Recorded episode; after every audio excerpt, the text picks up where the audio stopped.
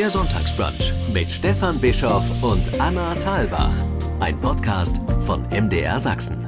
Blond und süß. Anna Thalbach ist zu Gast. Nein, Ja. eben. Der Kaffee sollte blond und Immer süß sein. das liebe, so sie liebe ich den. Genau. blond und süß. Nee, eigentlich sind sie das nicht, ne? Blond und süß. Äh, Kommt drauf an, auf den Moment, würde ich sagen. Also ich glaube auch, ich bin auch gerne mal blond und süß, aber wenn es das ein, ein, eine Mini-Facette. Ja. Ansonsten sind sie dunkelhaarig und Ja. Berlinerinnen sagt man, Berliner und Berlinerinnen sagt man ja auch gern mal nach, sie seien so ein bisschen ruppig. Keine Ahnung, also ich finde die Leute in Mannheim auch ruppig oder ich finde die Leute in Bayern ruppig. Die Leute im Norden sind auch für, für Neuankömmlinge nicht zwingend zugänglich. ähm, das ist eine Geschmackssache. Die Berliner Ja. sind recht direkt. Aber ich finde ja, wenn man das nicht, wie soll ich sagen, also die, die Dinge nicht immer so persönlich nimmt, ähm, ist das eigentlich ein Vertrauensbeweis, dass man sagt, ich kann mit dir gerade reden. Ich muss meine Worte nicht durch die Blume senden, sondern ich kann dir klar sagen, wie ich die Lage gerade einschätze oder empfinde. Und ich traue dir das zu, dass du das verkraftest. Also das, das muss man ja nicht immer als unfreundlich. Also die Wahrheit ist halt in Deutschland nicht so beliebt. Wie sagt man, die, die Briten sind zu freundlich, um ehrlich zu sein und die Deutschen sind zu ehrlich, um freundlich zu sein. Ja, also zwischen ehrlich und unhöflich ist natürlich, äh, da ist, da, also ich finde natürlich auch in dieser Beleidigungskultur, in der wir uns gerade zur Zeit befinden, äh, dann dieses Argument, ich bin doch nur ehrlich. Nein. Manche Ehrlichkeiten kann man auch in sein Tagebuch schreiben oder seinem Zwillingsbruder erzählen oder keine, also es ist, Oder einfach mal für sich behalten. ja, meine ich. Also es ist, Ja. ähm, also Kritik äußern finde ich super. Ähm, Kritik muss aber immer aus Wohlwollen geboren sein, weil man den Wunsch hat, jemanden zu bestärken oder noch, ähm, noch mehr erstrahlen zu lassen und nicht um ihn, ihm seinen niederen Platz im Universum darzulegen. Das ist niemandes Recht und niemandes seine Aufgabe und das finde ich einfach nur fies und unhöflich und spaßbremsig und stimmungskillend, wenn man äh, unfreundlich ist oder meint, jeden kritisieren zu müssen. Ich habe jetzt vor, freundlich zu sein. Cool. Und deshalb sage ich jetzt erstmal ordentlich guten Tag. Hallöchen, Ja. schönen guten Tag. Auch Hallöchen an die Hörer.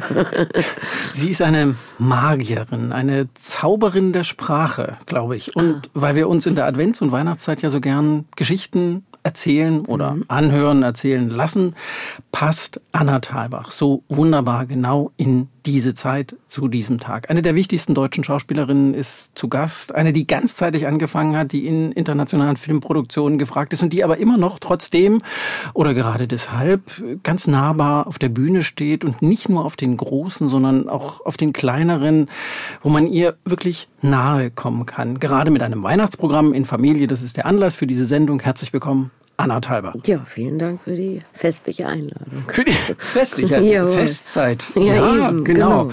Weihnachtsstimmung, was bringt Sie in Weihnachtsstimmung? Ach, alle Klassiker, ne? So, also Schnee, bunte Lichter, Kerzen. Ich liebe äh, Lebkuchen und gebrannte Mandeln und Dominosteine. Esse ich wahnsinnig gerne auch Printen. Aachener Printen liebe ich. Ähm, also da bin ich total empfänglich für. Ich mag auch Rotkohl und Soße und Klöße und Weihnachtslieder, ja, das ist jetzt nicht so ganz so das, was mich jetzt in Stimmung versetzt, aber doch äh, die visuellen Reize und die ähm, äh, gourmethaften Reize. Und äh, Geschenke liebe ich selbstverständlich auch. Geschenke auch noch. Das Ja. ist ja ganz häufig so, dass wenn man, also höre ich von vielen Menschen unseres Alters, dass die dann sagen, ach, wir schenken uns nichts mehr. Also brauchen ich, doch nichts. ich finde das blöd. Also ich finde, das mag das nicht, wenn das jemand zu mir sagt. Äh, Also ich schenke genauso gerne, wie ich beschenkt werde. Für mich ist das ein Ausdruck von, ich kenne dich oder ich habe was in dir gesehen und Mhm. das kann man darüber schön erzählen. Also wenn, Aufmerksamkeit kann Ja. man da erzählen. Ja, ich bin Aufmerksamkeit, ich nehme dich wahr. ja, ich nehme dich wahr und ich nehme auch deine Sehnsüchte vielleicht wahr, deine Bedürfnisse, Mhm. deine Vorlieben. Ähm, ich, vielleicht will ich dir was Neues zeigen, was du noch nicht kennst. Also es ist für mich einfach ein Schenken, ist eine schöne Spielwiese. Wobei ich das ganzjährig toll finde. Ne? Also das ist, hat jetzt nichts spezifisch Weihnachtliches. Also schenken Sie Anna Thalbach doch einfach das ganze Jahr Ja, über bitte. irgendwas. Ja, wie bei Alice im Wunderland, ne? Jeden Tag nicht Geburtstag, das muss man feiern. Und schreiben Sie dann auch so Wunschlisten? Nee, Man schenkt, wie man so denkt. genau. Und man freut, und Anna Thalbach freut sich auf Geschenke. Tatsächlich, ja. Das Plakat zu dem Weihnachtsprogramm. Es ist zauberhaft, finde ich. Alle drei Thalbach-Frauen ziehen irgendeine Grimasse. Ja, das Ist- machen wir gern. ist Weihnachten bei Ihnen so, dass man da eine Grimasse ziehen darf, kann, muss, Also soll? man soll sich wohlfühlen und wenn einem danach ist, eine Grimasse zu ziehen, dann ist das völlig in Ordnung. Und Sie hatten Lust darauf. Ja. Das, ich, ich fand das auch so ein bisschen Weihnachten. Da gibt's ja so ein, äh, wenn man ein Weihnachtsprogramm macht, ja doch durchaus Extreme. Man kann im süßlichsten Kitsch versinken. Man Mhm. kann es komplett gegen den Strich auf äh, Ich Krach, glaube, dass Bumm, unser Programm ja alles da drin hat von dem allen so ein bisschen. Ne? Also es ist eben von von Fontane bis zu dem Brief von der kleinen Virginia O'Hanlon an den Herausgeber der Sun. Und die legendäre Antwort äh, auf, die, auf ihre kindliche Frage, gibt es den Weihnachtsmann, die ist äh, heartbreaking, äh, also ich muss da Ja. fast ein Tränchen verdrücken, nur beim Vorlesen, weil mich das so berührt. Diese Purheit und Schönheit dieser Antwort, ähm, das ist sehr besinnlich und obwohl es 100 Jahre alt ist, die Antwort inzwischen immer noch zeitlos modern. Es gibt sehr witzige Geschichten über missglückte Bescherungen. Ähm, Brennende sehr- Weihnachtsbäume. Alles, Also alles da. es ist für jeden Weihnachtsgeschmack was dabei. Also der, der, der es gerne so hat und der andere so. oder- Und Und das verbinden Sie in dem Programm. Sie haben sich Ja. nicht für eine der Seiten entschieden. Nein. Es ist eine, also da wir ja auch drei Generationen sind, äh, haben wir natürlich auch eine drei Generationen Programm mehr oder weniger. Ist das eine Generationsfrage? Nicht zwingend, nein, aber es bietet sich an. Es bietet sich an und dann, Ja, im Vortrag bietet es sich an. Sagen und dann wir so. macht, macht äh, Mutter Thalbach oder ja, wie, soll man jetzt sagen, äh, Katharina Thalbach, die, die. Oma äh, Thalbach, die macht dann die ganz süßlichen Dinge und Das ist Nelly macht die verteilt. lustigen Dinge. Das ist nicht, also das, um ihn, das spoiler ich jetzt mal gar nicht. Okay. Ähm, weil das kann dann der ge ge geneigte Besucher selbst erfahren, wie, wie wir da die Rollen verteilen. Es bleibt gerecht und jeder ist mal dran. Okay. Ja. Ja, und dann lacht Anna Thalbach. Genau. Das ist schön. Sie wissen, wie man das hinbekommt, nicht nur Weihnachten, dass einem zu warm ums Herz wird. Was, was braucht's dafür? Was sind da so die Zutaten? Keine Ahnung, dass das. Sie kriegen das ja auch mit anderen Texten hin. Ja, ich, Ja, ich, ich nehme das halt ernst. Ne? Also, ich glaube, das ist erstmal wichtig, dass man nicht drüber steht oder drunter, sondern zu dem steht, was man sagt und sendet. Das ist erstmal ein wichtiger Aspekt und ähnlich wie es sich eingangs auch mit in meinem Vortrag über die Kritik äh, als solche verhält. Also Kritik sollte was Liebevolles sein, womit man auch geizt, was man nicht, womit man nicht ne, unverhältnismäßig äh, inflationär umgeht, sondern also das ist was Wenn es nötig ist. was Wertvolles, so wie Safran, ne? Das, das machst du jetzt nicht auf jedes Gericht und das ist teuer, also das muss lange wachsen und das ist was wertvoll. Also da sollte man nicht, das sind äh, nicht immer nachhaltige Ressourcen. Ähm, und ich denke, dass das, ähm, wenn man Empathie, wenn man schätzt, also wenn man gar nicht anders kann, als sich in Menschen und ihre Gefühle, sowohl ihre schönen als auch ihre dunklen Gefühle in der Lage ist, reinzuversetzen und mm, ein Verständnis auch dafür hat, auch für die Widersprüche der Welt. Ich glaube, dann ist man in der Lage, mit Liebe zu senden. Ich glaube, das ist das. Es muss mm, ohne Argwohn, ohne ja positive Vibes, würde man im Hippie-Jargon sagen. Sind Sie noch so im Hippie-Jargon drin? Manchmal passt's. wenn's, wenn's genehm ist, äh, gerne. Ja.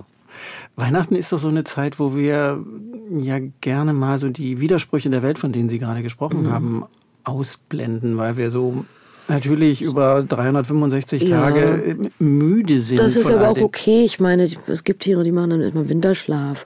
Und äh, man darf auch nicht vergessen, dass man im Schlaf ja die Dinge verarbeitet und lernt. Also Mhm. dann finden eigentlich diese Festplattenprozesse statt im, Mhm. im menschlichen Körper. Und dann ist es eh dunkel, ist die dunkle Jahreszeit. Das ist okay, da in so eine, in so eine geistige Katharsis zu gehen. Das finde ich passend. Also ob man jetzt im Kirchenverein ich bin da nicht, also ich bin weder katholisch noch evangelisch noch irgendwas. Ähm, aber selbst wenn ich das als einen naturgegebenen Ablauf verorte oder empfinde, eben in der dunklen Jahreszeit.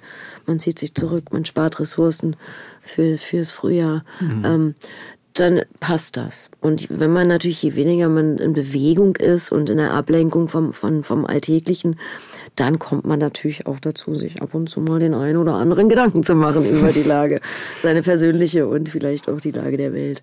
Das ja. ist, das sollte man als natürlich empfinden und mhm. auch als was Positives.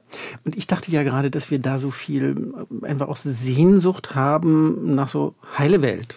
Ja, das hat man halt, ne? Das ist ja normal. Man hat ja, man ist, wir sind alle Tierchen und wir kennen die Endlichkeit und unsere Verletzlichkeit und mhm.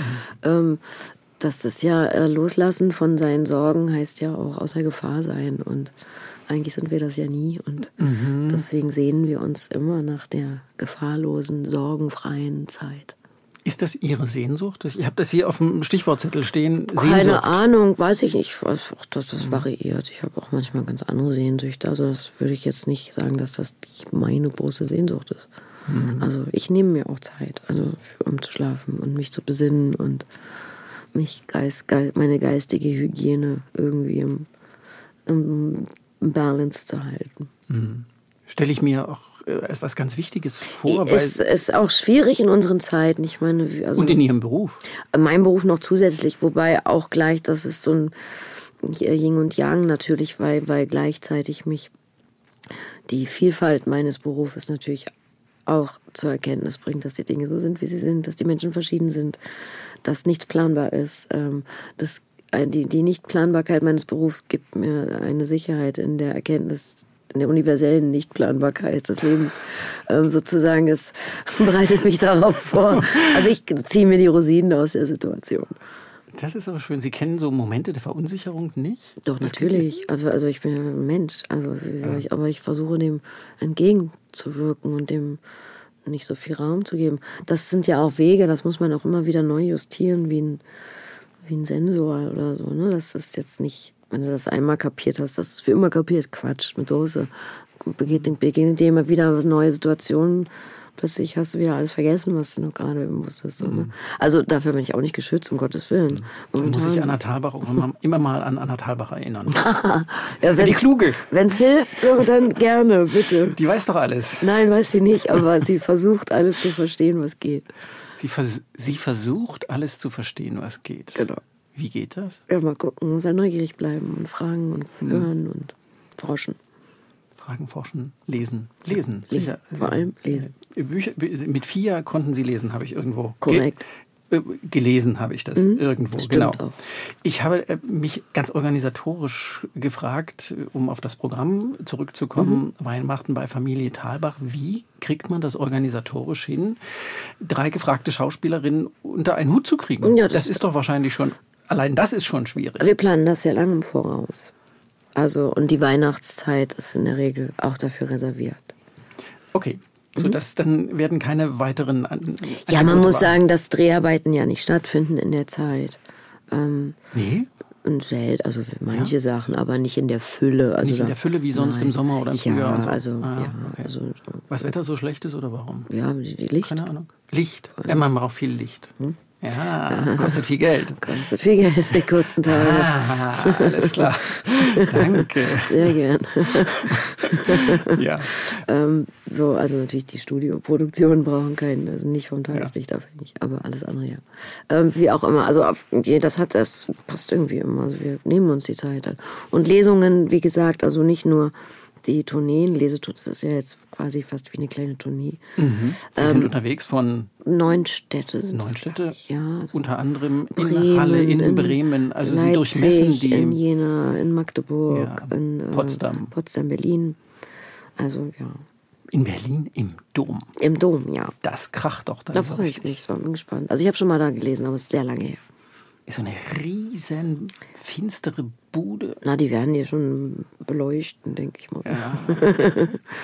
da muss man also halt immer ein bisschen langsamer lesen, weil man den Hall abwarten muss. Bis man kann nicht so schnell lesen, weil sonst die Worte durch das Echo ineinander aha, überfließen. Aha. Muss man halt ein paar akustische Gesetze beachten. Aber ich meine, Sie sind Profi. Korrekt. Ja. Ja. Was mich, im Profi, gutes Stichwort, was mich so ein bisschen überrascht, Sie sind sehr leise. Äh, ja, das eine schließt das andere nicht aus. Ja. Also, ähm, wir haben ja über Inhalt gesprochen, dass, ähm, und wir haben sehr moderne Ich Mikrofone. nicht. Nein, nein, ich, also überhaupt ist ja völlig berechtigt, Ihre Frage, aber ähm, im Theater bin ich sehr laut. Ähm, ähm, also, aber es gibt ja einen Unterschied zwischen der Rezitation und, und einfach dem Gespräch. Und ähm, leisen Leut- Leuten hört man besser zu. Okay. Das wird Ihnen jeder Psychologe bestätigen. Die große Psychologin Anna Thalbach, sie will, dass ich ihr ganz genau zuhöre. Ja, tatsächlich. Ja. Man muss da vorausgesetzt, man äh, gestaltet den Inhalt. Interessant. Ich habe mir vorhin gedacht, ich muss mit den Kopfhörern ein bisschen vorsichtig sein, weil das ist jetzt so eine Theaterfrau, die wird mir das Trommelfell wegsprechen, sozusagen. Nein, ich weiß ja auch, wie, ich kenne ja meine Techniker hinter der Glaswand, die möchte ich auch nicht erschrecken. Ja, Anna Thalbach ist zu Gast. Ja, Weihnachten, Mhm. eben, und weil wir da immer dabei sind, äh, Sie haben vorhin gesagt, Sie sind weder katholisch, evangelisch noch Korrekt. irgendwas, aber als ich mich so darauf vorbereitete, kam für mich irgendwie Gott äh, immer, immer mal vor. Also ich finde das alles sehr interessant, ne? So, ich Ja. erforsche gerne die Dinge, hatte ich ja eingangs erwähnt. So, also ich, mich hat das ja auch immer, mich hat also Religion als solches hat mich immer interessiert, woher, warum, wieso, weshalb und ähm, als Kind dachte ich auch sowas wie Dämonen und all diese Dinge, wo ich inzwischen dann gemerkt habe, okay, da muss man erstmal an den Teufel glauben, damit das Konzept aufgeht. Also das sind so, was soll ich sagen? Aber ähm, was ich nicht, nicht beweisen kann, bin ich natürlich auch die Letzte, die irgendwas ausschließt. Ich hoffe, Gott ist nicht das, was wir denken, glaube ich auch. Also ich finde, und Gott als Vorwand finde ich auch problematisch. Ähm, ist nett gesagt. also insofern ist das alles nicht so mein Verein. Aber ich bin, denke ich, spirituell veranlagt, würde ich schon sagen. Ja. Und ähm, ich glaube tatsächlich an sowas wie das Universum. So, an Schwingungen, an Energien, an, ja, an Energien, die lange brauchen, um sich aufzulösen, vielleicht dann lange spürbar sind, die wir als irgendwas Übersinnliches empfinden, aber es sind vielleicht Energien, auch im telepathischen Bereich. Sind wir lange noch nicht ausgereizt. Wir wissen, wir benutzen nur einen sehr kleinen Teil unseres Gehirns.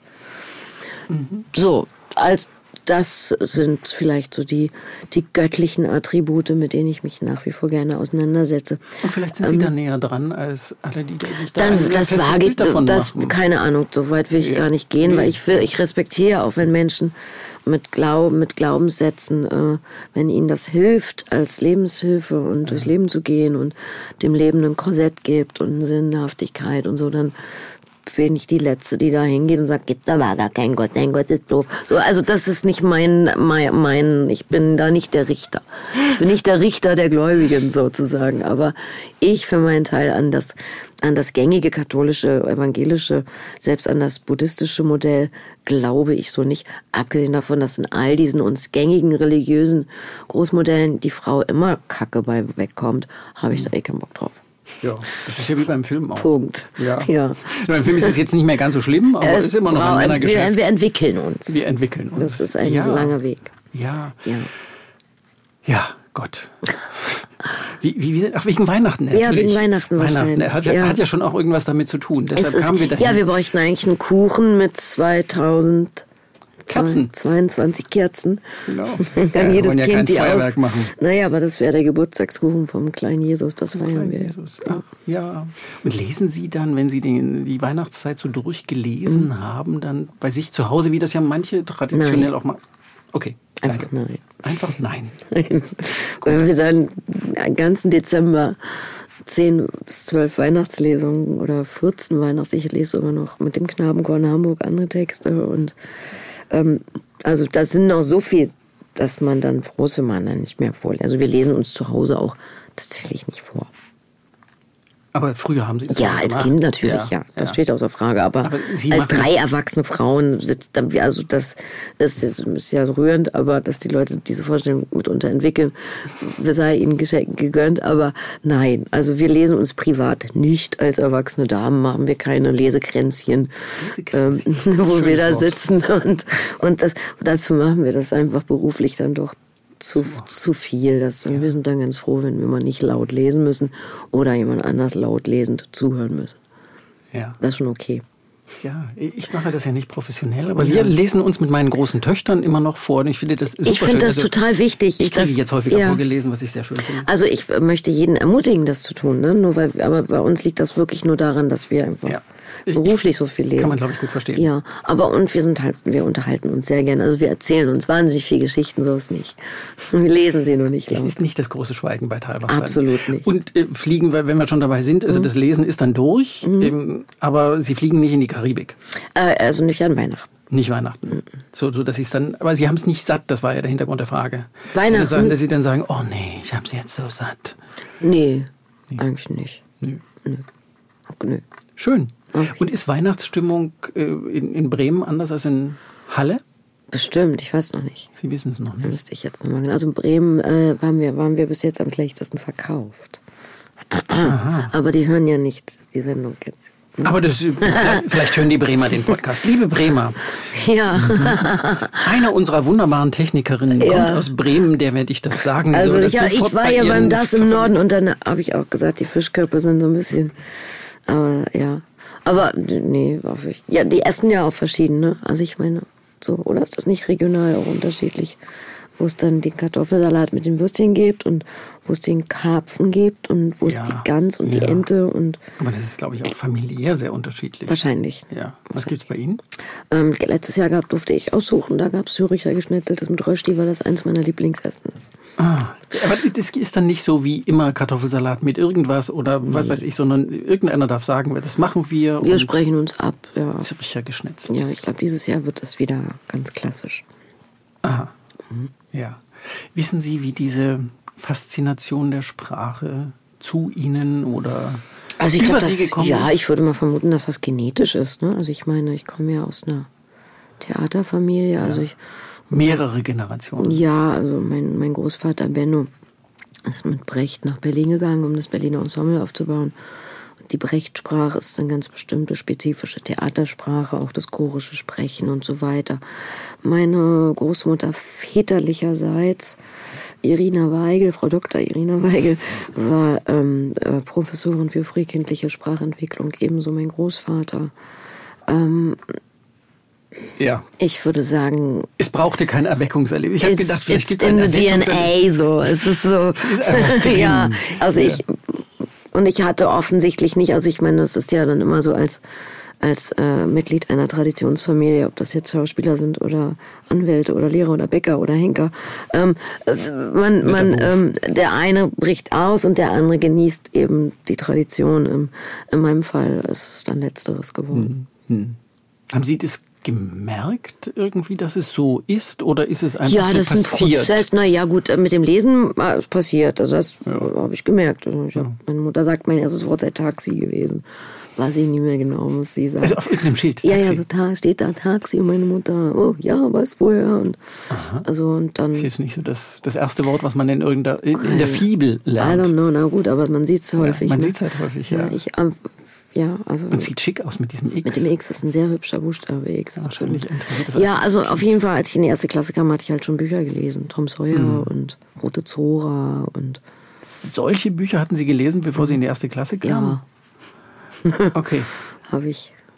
Das, das fand ich, finde ich ja immer ganz schwierig, wenn man Kleinkindern vorliest Ja. und mit ihnen Bücher liest. Die, die wollen ja was ganz anderes gelesen haben, weil sie im Kopf schon ganz weiter sind, als sie Das lesen können. Ja, mit, also es ist eine Charakterfrage, ne? Mhm. Ich würde das auch nie über einen Kamm scheren, auch die kleine Kinder nicht. Ähm, die einen sind auch, gehen auch mehr übers Visuelle, die anderen gehen mehr über die Haptik in den, Mhm. in so in den ersten Schwerpunkten, sage ich mal, und die anderen eben über die, über die Akustik und, und die, Mhm. die, die, die verbale Kommunikation.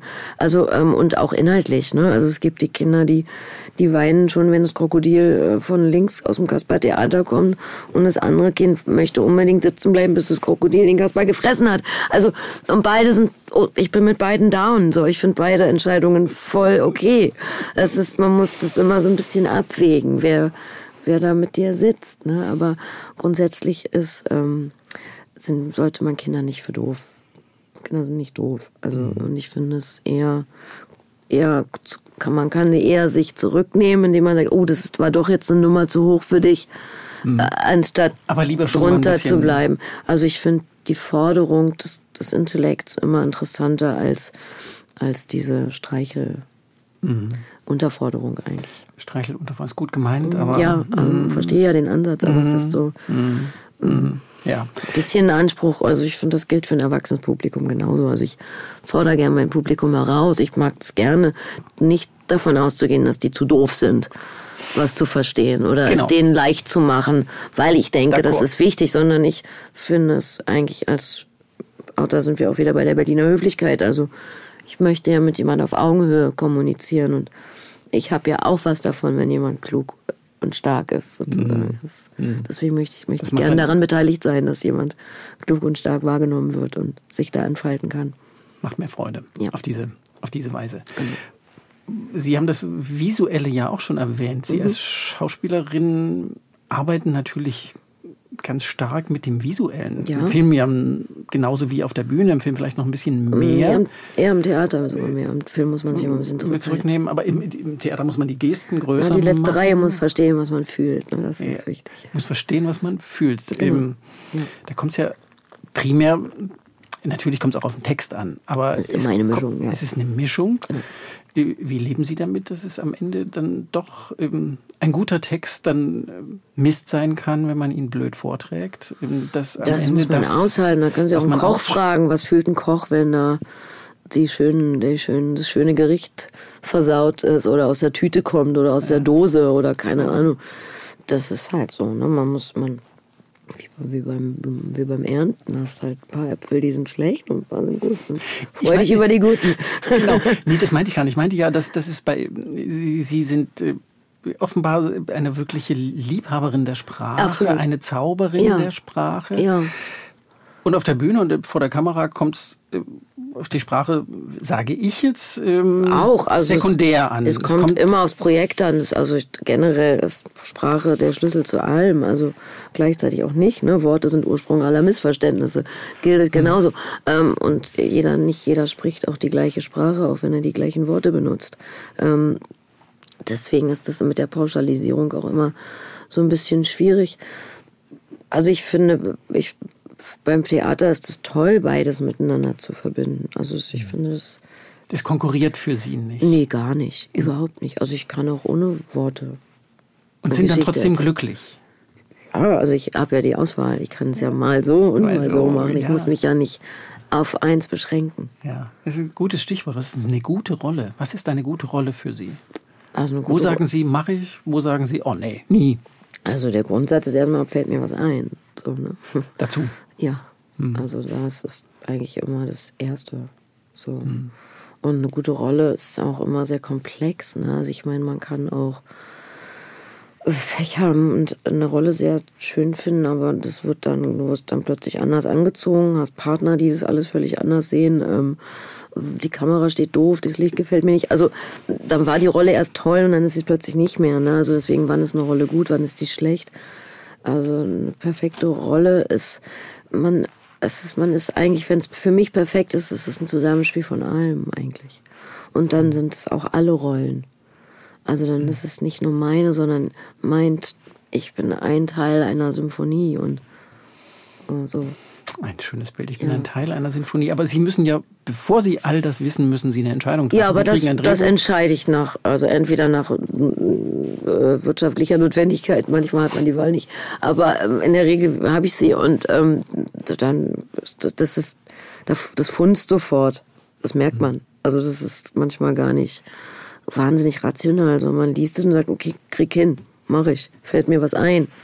Also so. Sie haben da nicht so wie eine Checkliste und Nee. sagen sich, das Team muss so und so sein. Nein, um Gottes will- Willen. Erstens darf ich das gar nicht. Zweitens äh, wäre schön. Ich, ich bin nicht Mariah Carey, also ich darf das nicht bestimmen.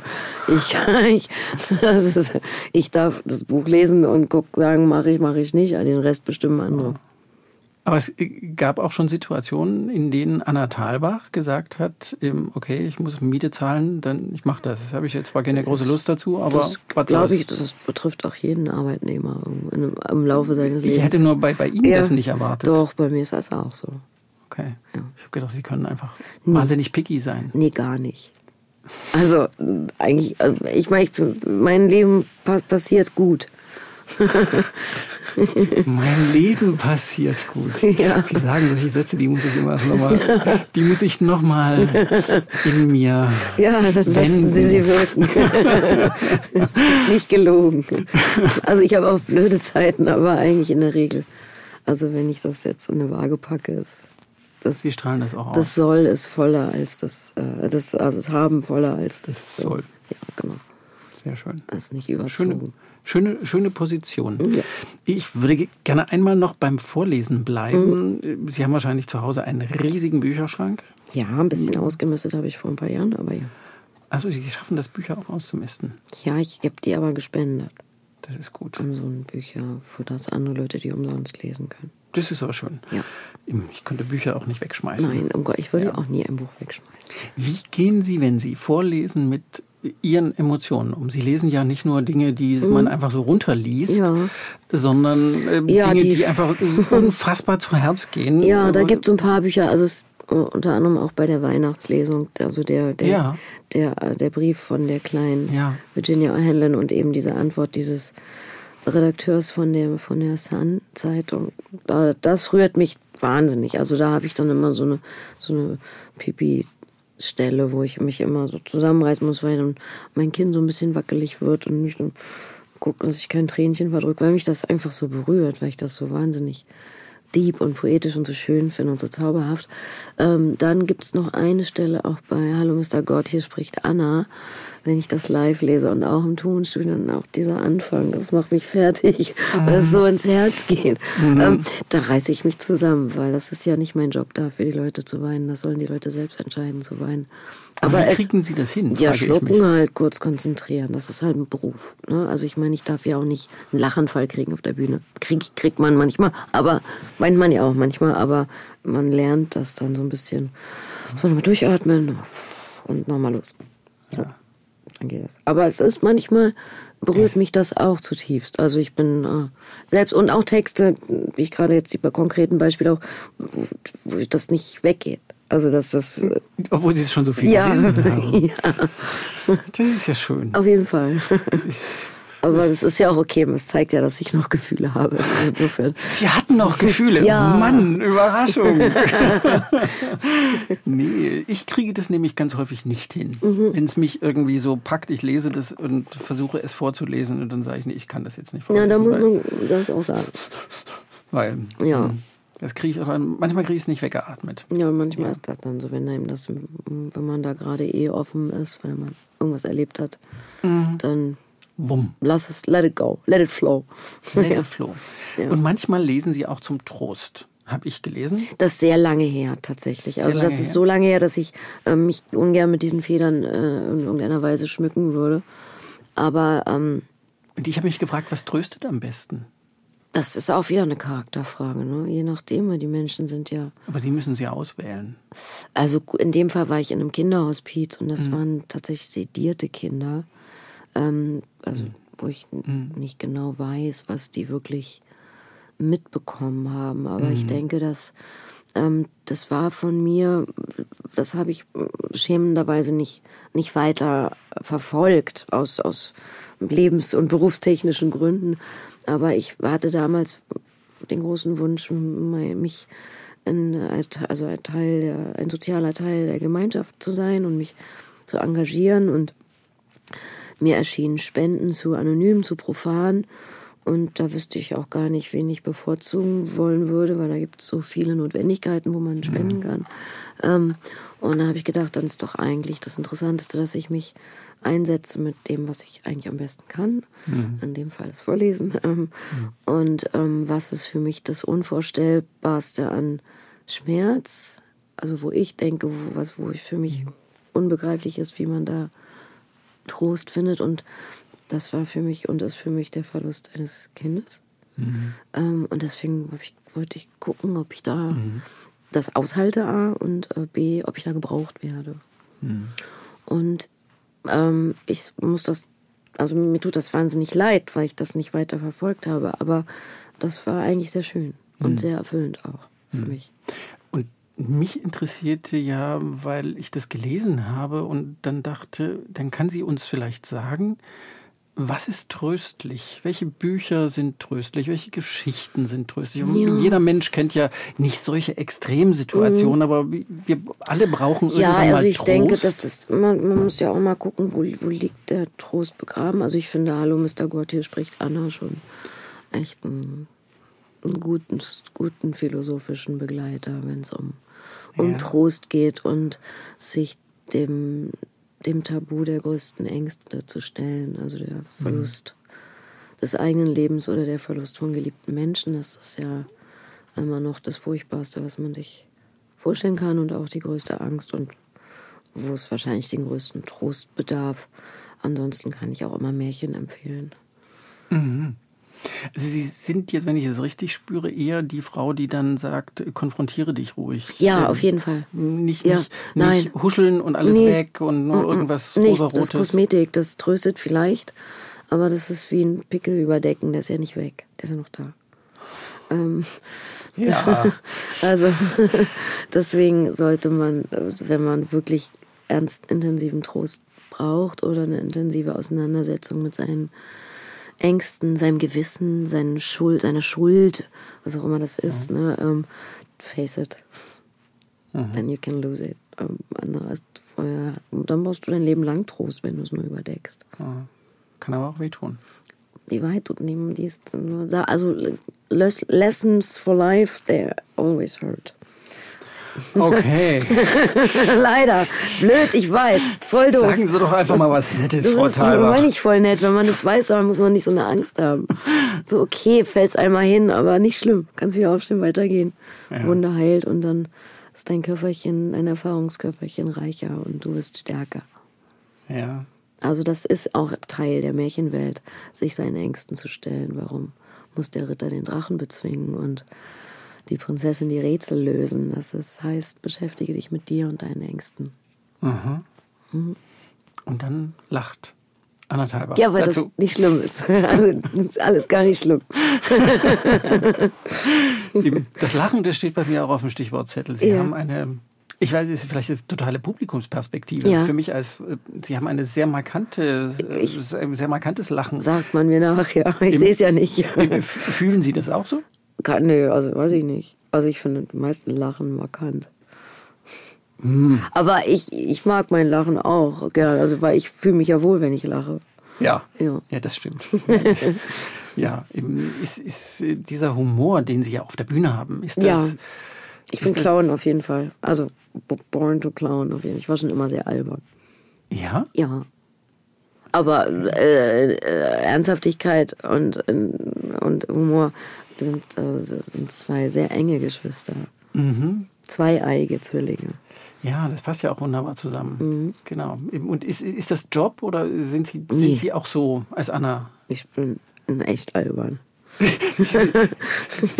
Sie sind echt albern. Ich hätte Ja. jetzt gedacht, humorvoll, aber Sie sagen, Sie sind albern. Ja, humorvoll und albern.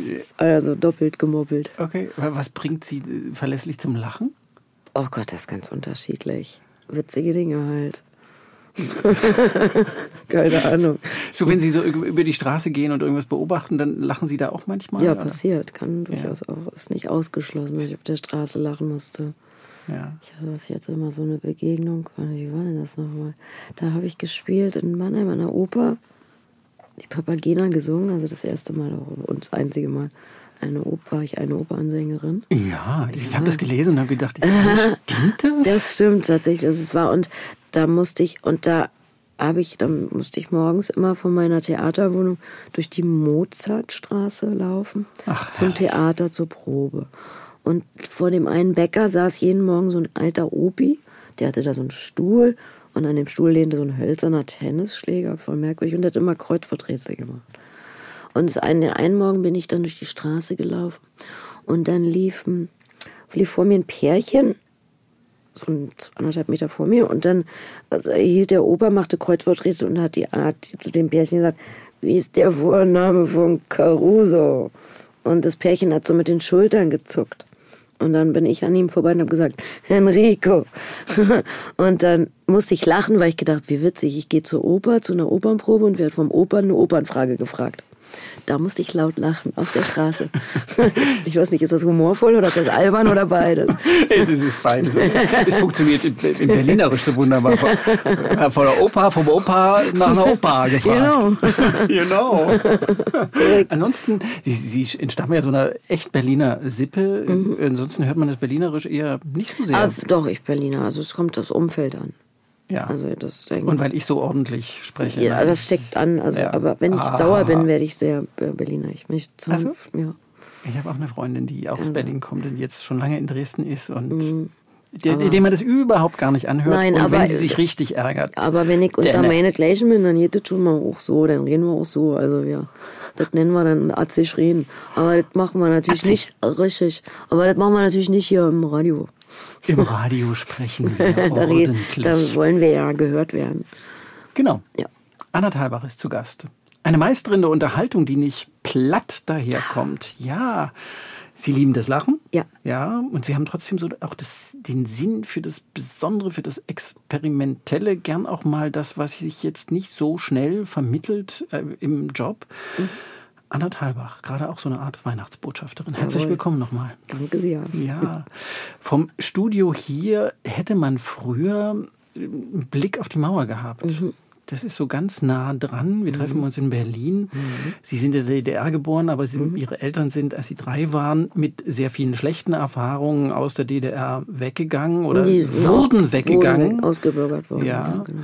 Eben, Sie können also keine direkten eigenen Erfahrungen haben. Nein, also ich habe tatsächlich sehr viele Erinnerungen. Äh, Sie haben noch Erinnerungen? Ja, die Leute sind immer so verwundert, dass ich, ich verstehe es immer gar nicht, weil so, okay. ich, ähm, dass ich, ich erinnere mich halt an so Babysachen noch auch. Aber schon immer, also da habe ich nicht vergessen, sozusagen. Also primär, weil Sie sich erinnern oder weil es Ihnen jemand erzählt hat? Nee, weil so ich weiß nicht, ich erinnere mich. Nicht jemand hat mir es erzählt. Ich sehe, ich kann ja das aufmalen, wie das da ja, aussieht. Ja. Also die ersten Erinnerungen habe ich an die Kinderkrippe. Da war ich so, ich glaube, ein Jahr alt, anderthalb. Irgendwie sowas. Also die allerersten Erinnerungen habe ich ans Krabbeln. Wie ich durch so ein Zimmer krabbel. Wie sich das anfühlt. Ja, auch die, wie die Tischbeine, der Teppich, die unteren Regal stellen. Also das kann ich noch, kann ich mich komplett noch abrufen, sozusagen als, okay. als Momentaufnahme im einen Sinne so. Also die gehen früh zurück und ich war in so einer Babykrippe, das war so ein Babyinternat für junge Mütter halt. Weil ihre da Mutter war, sehr jung Ja, die war 19 und, und am Theater und da war mhm. man von montags bis freitags. Da habe ich Erinnerungen dran auf jeden Fall. Mhm. Ähm, ja. ja. Und ich war zwar drei Jahre alt, aber meine, es war ja die Zeit, wo Biermann auch ausgebürgert wurde und mhm. also wo es eben äh, einige große Auseinandersetzungen in der Genau, also es gab wieder eine, wie Diktatoren ja gerne werden ja mal Gäste gerne die Intelligenz ja los. Dazu gehörten in dem Fall meine Eltern, netterweise. Ja, klar. Ja, also Thomas Basch, Katharina Thalbach. Genau, also ja. und äh, im Zuge dieser intellektuellen Säuberung ähm, und mhm. die haben sich natürlich alle in Westberlin wieder getroffen. Also das war halt immer sehr präsent, die DDR. Deswegen habe ich mich eigentlich immer als Mischwesen betrachtet. Aha. Sie sind, ich habe dann gedacht, vielleicht führt für, für Sie überhaupt gar kein Weg mehr in die DDR, in irgendwelchen Erinnerungen, weil Sie sind im, in West-Berlin auch. Ja, also jetzt nicht irgendwelche FDJ-Hemden oder so, nee, nee. ne? aber. Mhm. Ähm, aber die Repressionserfahrungen Ihrer Eltern haben schon auch eine Rolle gespielt. Äh, die ganze Zeit, also das war da, also natürlich. Und die durften ja auch nicht zurück und ihre Freunde besuchen, die haben ja nicht lang gekämpft, um mhm. so ein Tagesvisum zu, überhaupt zu bekommen wenn wir dann ein Tagesvisum hatten, hatten meine Eltern Angst, nicht rein zu dürfen. Und wenn sie dann abends zurück nach Westberlin gingen, im Checkpoint Charlie oder Tränenpalast, hatten sie Angst, dass man sie nicht mehr rauslässt. Also das war schon da, das doch. Also mhm. würde ich, nein. Und man hat auch den Schwarzen Kanal geguckt und DDR 1 Nachrichten und DDR 2. Das konnte man ja in Berlin empfangen im Fernsehen. Ja. Also das gab Einfach, um immer. zu sehen, wie, wie, es, wie es läuft. Ja, ist die Heimat, ne? Also ich meine, da kommen ja andere Geflüchtete, ja wahrscheinlich gucken sich ja auch Bilder von, wie es zu mhm. Hause ist. Mhm. Ja. Haben Sie im letzten oder im vorletzten Jahr, fragte ich mich, den Thomas-Film gesehen? Nee, den gucke ich auch nicht. Zu nah dran. Das brauche ich einfach nicht. Ich war ja dabei. Also ich brauche mhm. keine Mini-Playback-Show von meinen Eltern. Und meine Mutter lebt auch noch. Also. also von mir aus können die Leute sich daran erfreuen, aber das hat nichts mit meiner Realität zu tun. Und wie gesagt, ich brauche nicht, das, ich bin ja, das, Ja. bin ich beim Therapeuten und ziehe mir so eine Familienaufstellung mit fremden Leuten rein. Also das, nee, sorry, aber da, ich, ich guck's einfach nicht, da muss ich nämlich auch keine Meinung haben, das finde ich ganz angenehm. Ja. Hm. Und dann gab es ja so eine lustige Geschichte mit Mauerfall und irgendeinem Jahrestag und da haben Sie einen DDR-Ausweis, Mhm. DDR-Pass, äh, mhm. Ihren DDR-Pass. Woher hatten Sie den? Meine Eltern haben darauf bestanden, dass ich einen bekomme. Dann 1989. Zufällig haben, dann haben sie sich durchgesetzt. Nichts ahnt, wie das jetzt Dann wollten die, dass Sie das, das ist Es war aber nur ein Reisepass, ne? Also ein Ja. Reise-DDR-Pass, ja. Ja. Habe ich bekommen. Einfach aus Identität, nur damit klar ist, da kommst du her. Also ich glaube, das hatte eher so nostalgische Gründe von Seiten meiner Eltern jetzt. Ja. Weil ich hatte ja trotzdem den West. Pass, ja. Was hat das für Sie bedeutet? Ich habe das. Ich mir hab war das, ich war da gesehen und 16 dachte, Jahre alt. Mir war das im Prinzip auch ein bisschen Latte mit 16 so, ah, noch ein Dokument mehr, hm, da sieht ja doof aus auf dem Foto. So wie jeder reagiert, wenn er einen Pass in der Hand hält. Also keine große Sache, aber dann kam das mit dem Begrüßungsgeld und dem Kino und um, ums Busfahren und das findet man mit 16 super. Und man kann auch in der Klasse ein bisschen angeben, wenn man so ein kleines Sonderrecht plötzlich da hat, ohne irgendwas gefühlt dafür getan zu haben. Die Ähm, Ossi-Maus. ja, und ich habe das halt zweimal geholt, das Begrüßungsgeld. Darüber bin ich ja überhaupt darauf gekommen, Ja. Weil es diese schöne Szene gibt. Und Sie erzählen ja zu irgendeinem Jahrestag, ich weiß gar nicht. 25 Jahre Mauerfall. Erzählen Sie diese Geschichte ganz offiziell. Genau, vor Gorbatschow und vor Genscher und so auch groß auf der Bühne. da. Und ich dachte, wieso hat die? Habe ich auf der Bühne dabei und ich habe dann aber das Geld auch zurückbezahlt. Ne? Was Ah. ich, ich hatte ja 50 Euro dabei, weil ich dachte, das ist der Gegenwert von 100 DM.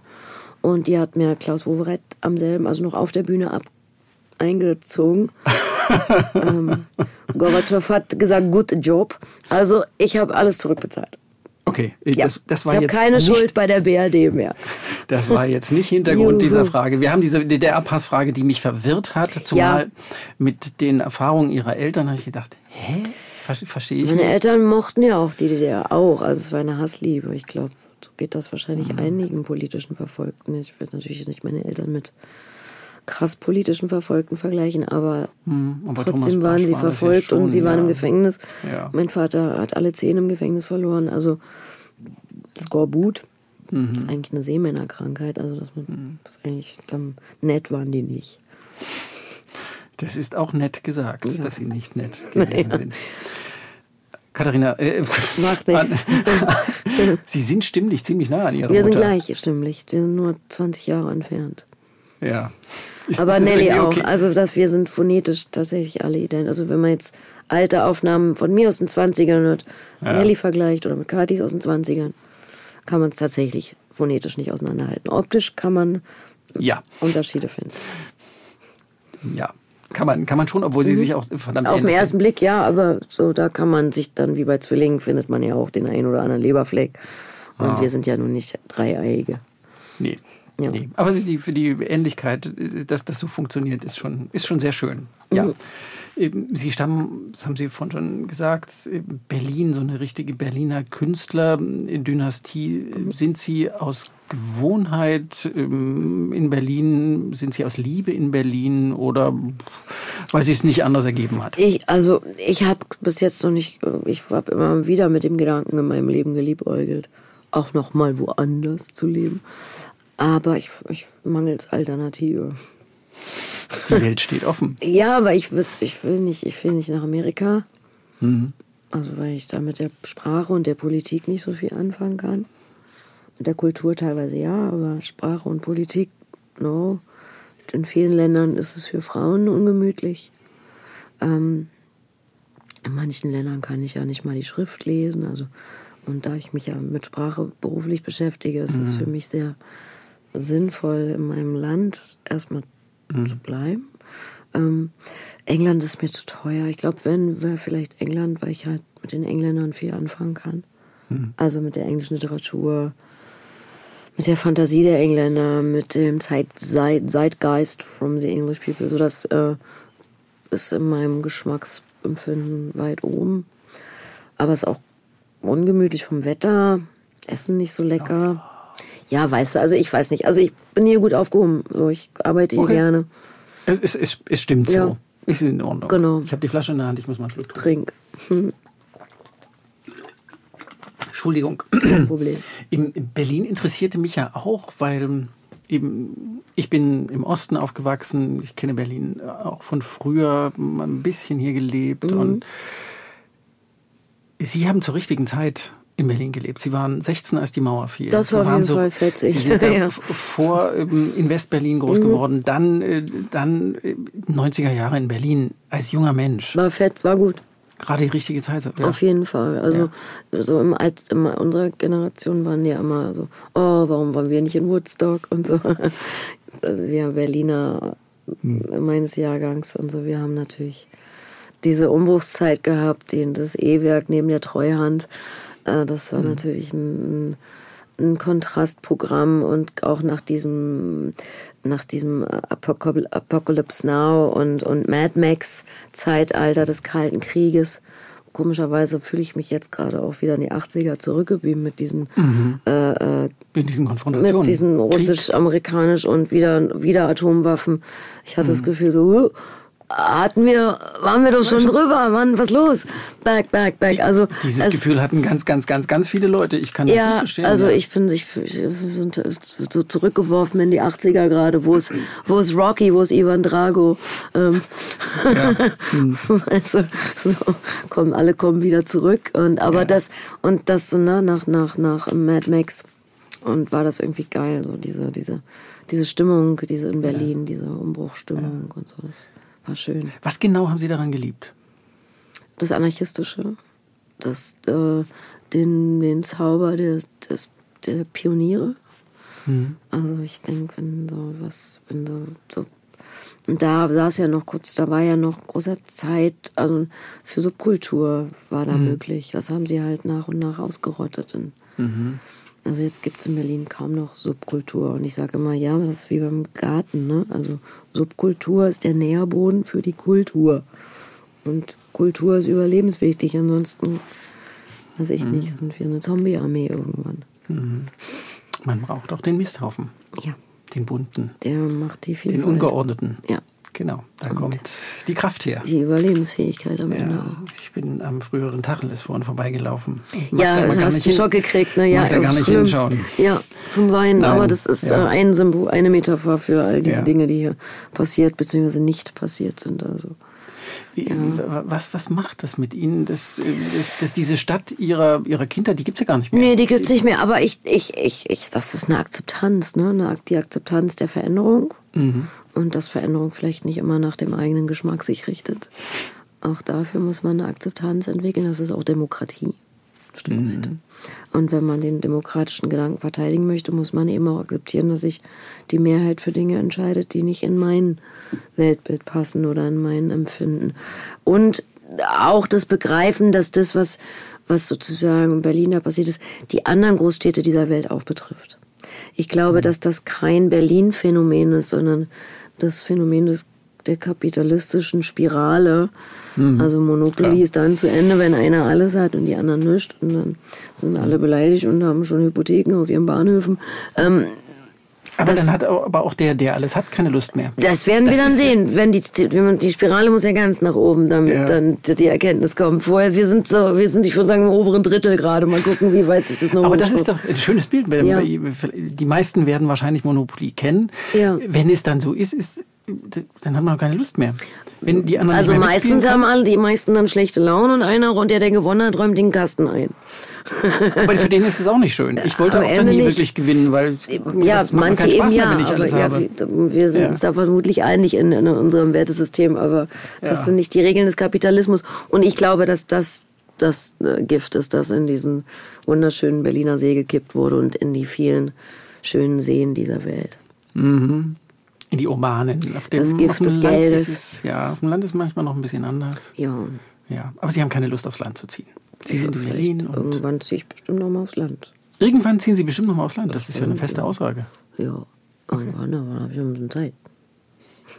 ja. Ich finde ja gerade, wenn man älter wird, ist Stadt interessant, weil da die Infrastruktur ja, ach, besser ist. Mal gucken, wie es dann ist. Also meine Mutter wohnt ja draußen, also da ziehe ich bestimmt auch irgendwann mal hin. Katharina Thalbach ist ein Landei. Schon lange. Ah, okay. Kann ich mir nicht vorstellen. ja, nee, aber so. Wir haben auch einen Garten. Wir können auch Gärtnern. Ach. Wir haben auch Haken und Spaten und Das kann, Rasenmäher. das, das kann ich mir alles gut vorstellen. Ja, Ja. ich meine Nein, jetzt nein. nicht, dass ich mir nicht vorstellen kann, dass sie irgendwie mit ihrer, mit ihrer Hand arbeiten und dass sie Nein. sich scheuen vor nein, nein, der aber Erde. ich meine, wir sind ganz normale Landbewohner auch durchaus. Ganz normale Landbewohner mit dem Garten. Ja, Ja, aber äh, wir treffen uns in Berlin. Sie Genau. sind hier. Ich wohne noch hier. Sie wohnen noch hier. Sie Ja. sind zur, hier zur Schauspielerin geworden. Ihre Mutter soll sie äh, in der Garderobe hinter der Bühne irgendwie gestillt haben. Sie standen als Kind schon ganz zeitig auf der Bühne. Sie haben als Jugendliche schon mit Hollywood-Größen im Film gespielt. Mhm.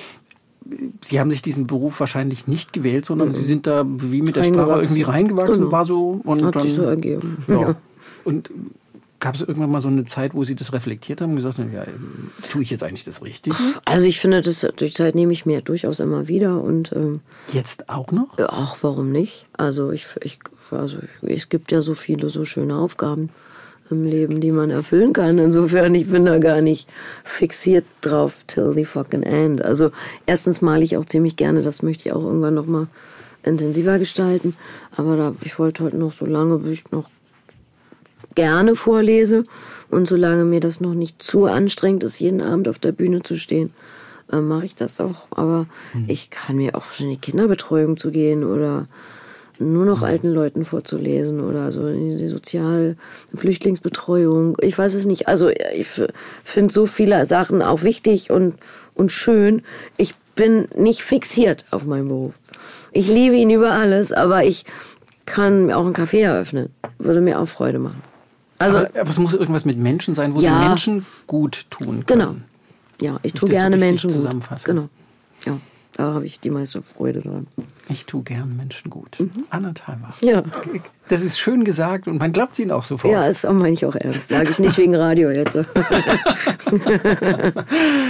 Ja, äh, wir waren beim Beruf. Sie haben sich irgendwie gegen eine Ausbildung entschieden, weil Sie es einfach ja gelernt haben. so nee, ich habe ja in- eine Ausbildung angefangen am Letteverein. Also da hatte ich Ja. mich beworben für den Fachbereich Mode, weil ich.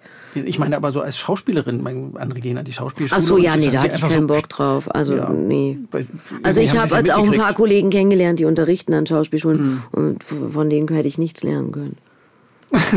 Ich nenne keine Namen. Ich nenne keine Namen. Das ist sehr, sehr anständig davon, ja. Ja. Und unterm Strich hat der Beruf eingelöst, was Sie sich vorgestellt hatten? In manchen Dingen ja, in manchen Dingen nicht. Das ist jetzt sehr allgemein. Ja, aber man will ja niemand an, anschwärzen. Aber der Beruf ist, ist auch anstrengend. Es ist viel Konkurrenz. Es ist noch viel äh, antifeministischer Raum gewesen auch. Und Mhm. sogar bis heute muss man sich da ja noch mit besch- beschäftigen. Ja, na klar. Auch beim öffentlich-rechtlichen Fernsehen. Klar. Wir werden ganz viele. Ich sollte ein Feature oder habe ein Feature eingelesen, nenne jetzt keine Namen, aber für den WDR und da hat eine weibliche Chefredakteurin, ich nenne keine Namen, den Regisseur vom Film darauf hingewiesen, dass er es lieber von einem Mann sprechen lassen soll, dem würde man lieber zuhören. Ähm, also auch so alte Rollenbilder sind noch viel. Auch bei dem öffentlich-rechtlichen, das finde ich leider Gottes sehr beschämend. Ja. In den Quizshows, das sind meistens noch männliche Quizmaster, das sind immer mehr Männer, Experten in Expertenrunden und so. Also ich finde, da ist es noch viel, was mich enttäuscht, beruflich. Ähm, mich enttäuscht auch der Mangel an Fantasie, der Mangel an Risikobereitschaft. Ähm, das enttäuscht mich künstlerisch. Ja. Ähm, ansonsten ist mein Beruf sehr reich und ich bin werde in Liebe gebadet und in, in schönen Reaktionen und bin sehr anarchistisch unterwegs. Ich kann wahnsinnig tolle Geschichten vorlesen. Ich lerne jedes Jahr was Neues, was ich vorher noch nicht kannte oder, oder nur halb kannte, lerne ich besser kennen. Also es ist ähm, alles, was ich an Enttäuschungen erlebe und oder auch an Schwierigkeiten mit Kollegen, ist äh, absolut ertragbar, weil ich das eben wieder mit schönen Erlebnissen auffüllen kann. Ich sag's mal so ein bisschen platt, als Schauspielerin stelle ich mir jedenfalls vor, ist ein Teil der, des besonders anstrengenden Teil, es ist der, der besonders äh, anstrengende Teil auch der, dass man sich ja jeden Abend nackig machen muss. Also nicht körperlich, aber seelisch. Das muss man ja nicht zwingend. Ja, man muss schon eine ganze Menge von sich selber Ja, aber geben. Sachen, ich finde Sachen, die sind, die, also das ist ja nur so ein kleiner Teil von mir, dass ich mich dann nicht, Mhm. also ich weiß ja, dass die Leute, ab- abgesehen davon sogar meistens noch im Kleid einer Rolle, also das hat ja nichts mit Mhm. mir zu tun. Ich bin dann nur der, der, die Projektionsfläche und der Mhm. Dienstleister und aufgrund meiner Skills vielleicht in der Lage, das besonders plastisch darzustellen. Aber das ist nicht meine Nacktheit. Mhm. Ähm, meine Mutter formuliert das viel schöner. Die sagt nicht nackig machen, die sagt, man muss sich schenken.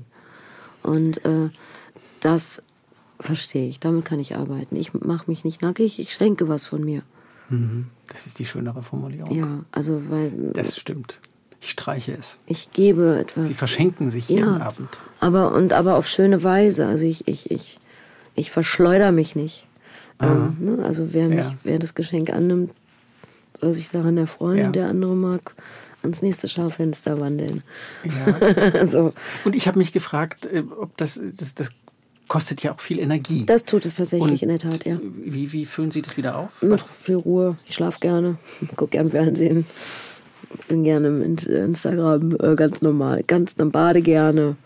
Quassel mit meinen Freunden. Ähm, mach Ja. ganz normale Dinge, um das, um wieder zur Ruhe zu kommen. Genau. Laut. Ja. Und gucken Bilder an, habe ich irgendwo Ja, gelesen. Bilder, Ke- Kunst. Ähm, deswegen bin ich viel auf Instagram, weil da habe ich ganz viel Kunstseiten abonniert, Mhm. ähm, weil ich nicht ins Museum schaffe ich das ja oft nicht. Und ich liebe bildende Kunst, ja. Das Und beruhigt Sie mich. malen selber. Was malen Sie? Ganz verschiedene Sachen. Also meistens Schriftbilder. Also auch wieder vereint wieder meine Liebe zur Sprache. Äh, Sch- Schriftbilder, also so kalligraphisches oder? Im Prinzip ähnlich, Mhm. vergleichbar. Hm? Aber die ist nie, nie veröffentlicht. Ich habe Ausstellungen gemacht. Es gab auch eine kleine Auflage von einem Buch.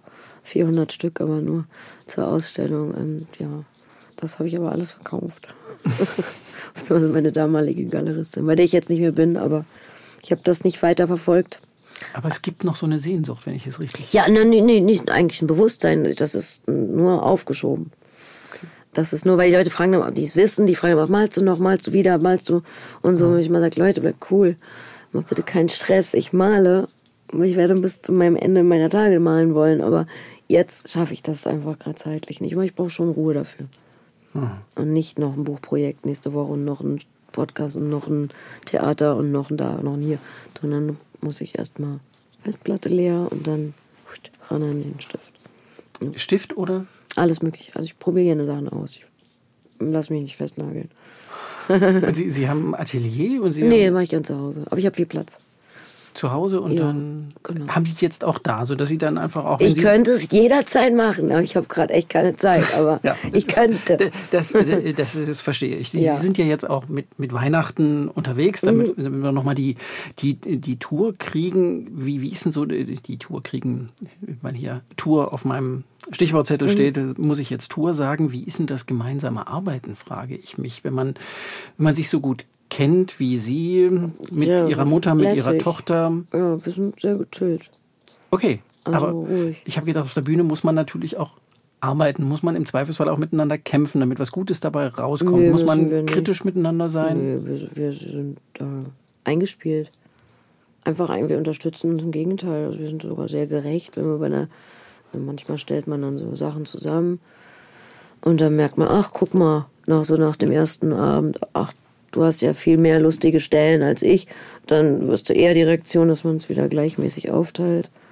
Aber wir, wir sind einfach gern zusammen und wir kennen uns gut. Wir ergänzen uns gut. Wenn die eine einen schlechteren Tag hat, gibt die andere mehr Gas.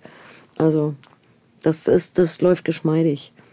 Super, das ist Mhm. so, das sieht sich, wenn man das aus Publikumsperspektive Mhm. betrachtet. Sie sind ja nicht nur im Weihnachtsprogramm miteinander unterwegs, Sie haben auch andere Dinge schon zusammen gemacht. Das sieht sich immer so super harmonisch an. Mhm. Ist Und auch dann habe so. ich immer gedacht, ha, Nee, haben wir nicht geprobt. Also, das äh, müssen wir nicht proben. Das, äh, wir sind tatsächlich harmonisch. Also, ich glaube, sonst würden wir das auch nicht machen. Also, weil da hätte ich persönlich auch keinen Bock drauf auf so eine heile Welt-Familie-Tour, wenn, wenn das nicht, wenn das nicht so ist.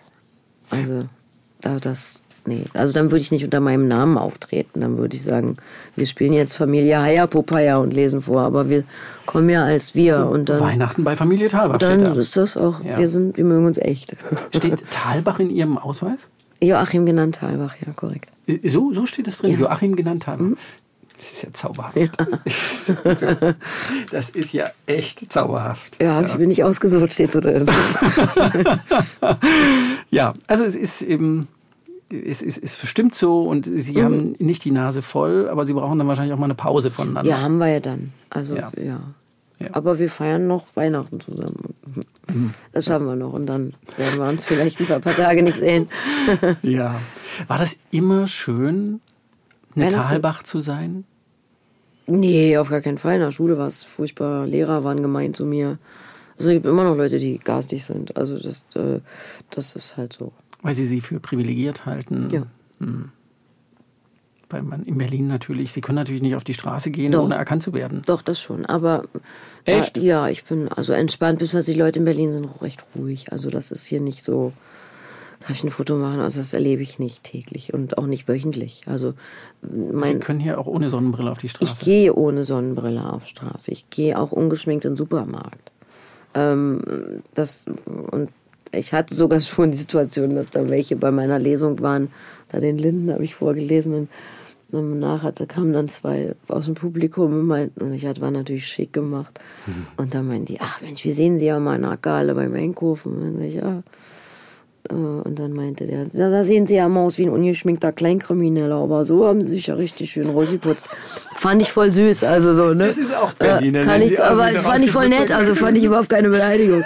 fand ich voll okay, so. Und, äh, also, äh, nee, ich kann nicht. Und die Leute, die, die, die überfallen einen hier nicht so. Also, selbst wenn die einen erkennen, dann lächeln die einen vielleicht an oder nicken oder machen große Augen, aber äh, es ist nicht, also ich habe einen ganz normalen Alltag hier. Ich gehe ganz normal, ich trage meinen Einkaufstüten den Berg hoch und äh, all diese Dinge. Gibt's hier Berge? Naja, hier den kleine so, Erhöhung. So kleine Erhöhung. Wir Berliner finden Hügel. Schon, wir empfinden das als Berge. Echt? Natürlich. Stimmt. Ja. ja. Jede Neigung nach oben. ich weiß gar nicht warum, aber ich habe hier noch auf meinem Stichwortzettel rebellisch stehen. Also ich weiß, warum ich das reingeschrieben habe, weil ich sie, ich kann aber gar nicht so sagen, warum, gedacht habe, das ist, ist die rebellisch? War nee, die immer irgendwie nicht. rebellisch? Ich äh, empfinde ja, sie jetzt hier auch gar nicht so. Weiß ich nicht. Also ich bin, habe ein Gerechtigkeitsempfinden. Ne? Und wenn ich meine, dass ich das durchsetzen muss, dann kann ich auch ungemütlich werden. Ich weiß nicht, ob das rebellisch ist, aber hm. was ist denn rebellisch? Also rebellisch kann ich kann das gar nicht einordnen. Ich finde das ja fast negativ. Echt? Ja, weil so sich gegen etwas auflehnen. Das ja, ist so. Eine Kämpferin. Ja, aber eine Rebellion setzt ja immer eine Unterdrückung voraus. Oder mhm. eine Not, weißt du? Also ja. deswegen meine ich, dass das. Ja.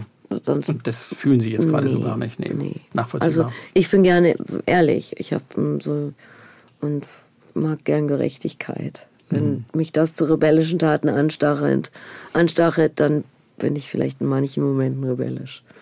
Wann waren Sie das letzte Mal in diesem Sinne rebellisch oder kämpferisch also sicherlich im letzten Probenprozess habe ich mich bestimmt der einen oder anderen Sache verweigert. Hm. Weil Sie, aber das ist ja dann so die Arbeit an einem ja. Projekt und dann wollen Sie das Beste. Ja, nee, und, ansonsten ja. weiß ich nicht. Nee, kann ich mich hm. nicht erinnern, wann ich das letzte Mal rebellisch hm. bin. Also das, hm. Da muss man ja was sich auflehnen oder boykottieren hm. oder sabotieren oder hm. keine Ahnung. Das kann ich mich jetzt, nee, habe ich nicht. Weiß ich nicht. Aber war bis jetzt nicht notwendig, so wirklich. Sie haben ja in der schönen Zeitmagazin-Rubrik ich träume oder ich, habe einen Traum. Ich habe einen Traum. Da wollte, ich schon, da wollte ich schon die Mieten abschaffen. Da wollten Sie die Guck, Mieten abschaffen. Gucken genau. Sie, wie lange das her ist und wo wir jetzt sind. Und dann habe ich gedacht, da muss ich Sie jetzt einfach mal fragen, ja. wie Sie so mit Misserfolgserlebnissen zurechtkommt. Ja, dann ärgert sie sich und dann müssen sich das Verwandte meistens anhören, bis es mir wieder besser geht. Das mit den Mieten, da sind Sie ja komplett gescheitert als Königin. Da bin ich als Königin leider gescheitert, ja. ja. Und ich sehe auch, wohin es führt. Da kann ich nur sagen, ich wusste das schon vorher. Hm bringt mich natürlich auch nicht weiter. Nee, da konnte ich leider nichts für die Menschheit erreichen. Mhm. Mein rebellischer Geist war zu schwach. Anna Thalbach und ihr rebellischer Geist. Können wir noch kurz über das Alter reden? Von mir aus. Ich, Eben, ist, Sie werden nächstes Jahr 50. Mhm. Ist das irgendwie ein Datum? Also ich will auf jeden Fall feiern. Ja. Aber feiern kann man ja auch alles Mögliche. Ja, ich hatte auch überlegt, oh, feiere ich jetzt den 49. oder den 50. Das ist ja auch schön, mal einen krummen Geburtstag mehr zu feiern als einen runden. Aber ich finde es einen schönen Anlass, alte Freunde einzuladen, die ich lange nicht hm. gesehen habe. Das ist, glaube ich, so, worauf ich Bock habe. Aber diese, diese Zahl kann ja für eine Schauspielerin auch eine Schwierigkeit sein. Da mache ich mir keine Gedanken. Zu alt für junge Rollen, zu, das zu haben jung sie für mir alte? schon mit 35 gesagt. Also so, da das geht nicht weg. Und über den Punkt bin ich jetzt drüber. Ja gut, es gibt dann, manche müssen dann so Claire Waldorf-Lieder singen im Zelt. Aber da ich ja noch malen möchte, habe ich keine Angst vor alt werden. Ja, ich habe ja einen Plan. den Plan B. Also insofern, ich brauche nicht... Äh, mein, ich habe kein Verfallsdatum, weil ich habe genug Ideen für, für andere Sachen. Und Sie können ja auch mit, dem- auf der Bühne Menschen glücklich machen. Und ich, Auch das. Und auf der Bühne ist, ist man ja noch zehn Jahre jünger, mindestens. Ne? Also ich habe bis 42, bis zum 42. Geburtstag die Paula gespielt im, im Raub der Sabinerin. Also die war 17, die Rolle. Solide. Also ich durfte lange 17 sein, würde ich mal sagen. Und insofern habe ich, also ich habe mit dem Altwerden tatsächlich noch nie ein Problem gehabt. Und ich denke mal, wenn ich jetzt nicht die krassen Gebrechen kriegen sollte, dann wird mir das hoffentlich bis zum Ende so gehen. dann klopfen wir doch jetzt einfach dreimal auf Holz. Ja. Jawohl, so machen wir das. Ne? Ob das hier Holz Fall. ist, da war- Ja, Pressspan, aber Pressspan da sind Späne ist, drin. ist auch viel Holz Ja. drin. Genau, genau. Was brauchen Sie für ein glückliches Leben? Äh, Freunde, geistigen Austausch, also kluge Menschen um mich rum, brauche ich Humor und gutes Essen. Gutes Essen. Gutes Essen und eine schöne Umgebung. Also ich Hm. lege viel Wert auf schöne Dinge um mich rum. Schöne Dinge so in, in der Wohnung oder Hm. in Natur? Beides, Beides. Eine Frau mit Sinn für Schönheit. Ja. Ja. hoffe. Ja. Theater soll heilende Wirkung Also haben. die Griechen haben es zu diesen Zwecken äh, erfunden, sagt man ja sozusagen. Das ist Ja, historisch, ja. also zu therapeutischen Zwecken. Um zu reflektieren, um sich wiederzufinden in, in Fragen und in Antworten, Hm. um Lösungswege zu zeigen, um zu zeigen, dass viele der Bekümmernisse des Menschen sich wiederholen, dass man nicht der Einzige ist. Ähm, auch in seinem Schmerz und in seinem Glück und in seinem Scheitern und in seinem Erfolg. Ähm, dafür ist Theater. Ja, ich meine, Kinder machen das auch. Wir machen das in Therapien, werden Rollenspiele gemacht. In der Berufsausbildung werden Rollenspiele gemacht. Also, das ist Kinder spielen, Soli lernen, so erwachsen werden, indem sie Feuerwehrmann spielen und Indianer und Mutti mit Puppenwagen. Also, ich hoffe, dass auch Jungs jetzt Puppenwagen haben. Aber weißt du, was ich meine? Also, das Ich ist, das das ist ein e- elementares äh, Gut des Menschen zu reflektieren und ja. Spüren Sie selber was davon? Ich hoffe doch, ich denke schon. Das ein oder andere Mal wird es seine Wirkung getan haben, aber ich, also für mich ist es kein therapeutischer Akt, äh, auf die Bühne zu gehen. Also- Nicht für sich selber? Nein, für die anderen, für den Zuschauer hoffentlich. Aber also ich gehe nicht jetzt, ich habe nicht irgendeinen Kummer und sage, ach, das arbeite ich jetzt, das spiele ich jetzt auf der Bühne ab, das benutze ich. Nein, da habe ich eine nötige Distanz zu meinem privaten Empfinden und zu dem meiner Figur. Aber mein Gefühl war ja, deshalb wollte ich das zum Schluss, diesen, Mhm. dieses Stichwort aufnehmen, dass da auf der Bühne eine Heilerin steht, wenn Sie da stehen. Also ich hoffe, also das, ich wünsche es mir sehr, ich hoffe, ich konnte dem einen oder anderen schon den einen oder anderen heilenden Schmetterling senden. Heilende Schmetterlinge Genau. sendet Anna Thalbach. Jawohl. Jetzt mit einem Weihnachtsprogramm. Weihnachten bei Familie Thalbach. Mit Mutter, mit Tochter. Und es ist so harmonisch, wie Sie das wahrnehmen. Korrekt. Und es ist auch lustig. Auch das. Vielen Dank. Danke auch. Der Sonntagsbrunch, ein Podcast von MDR Sachsen.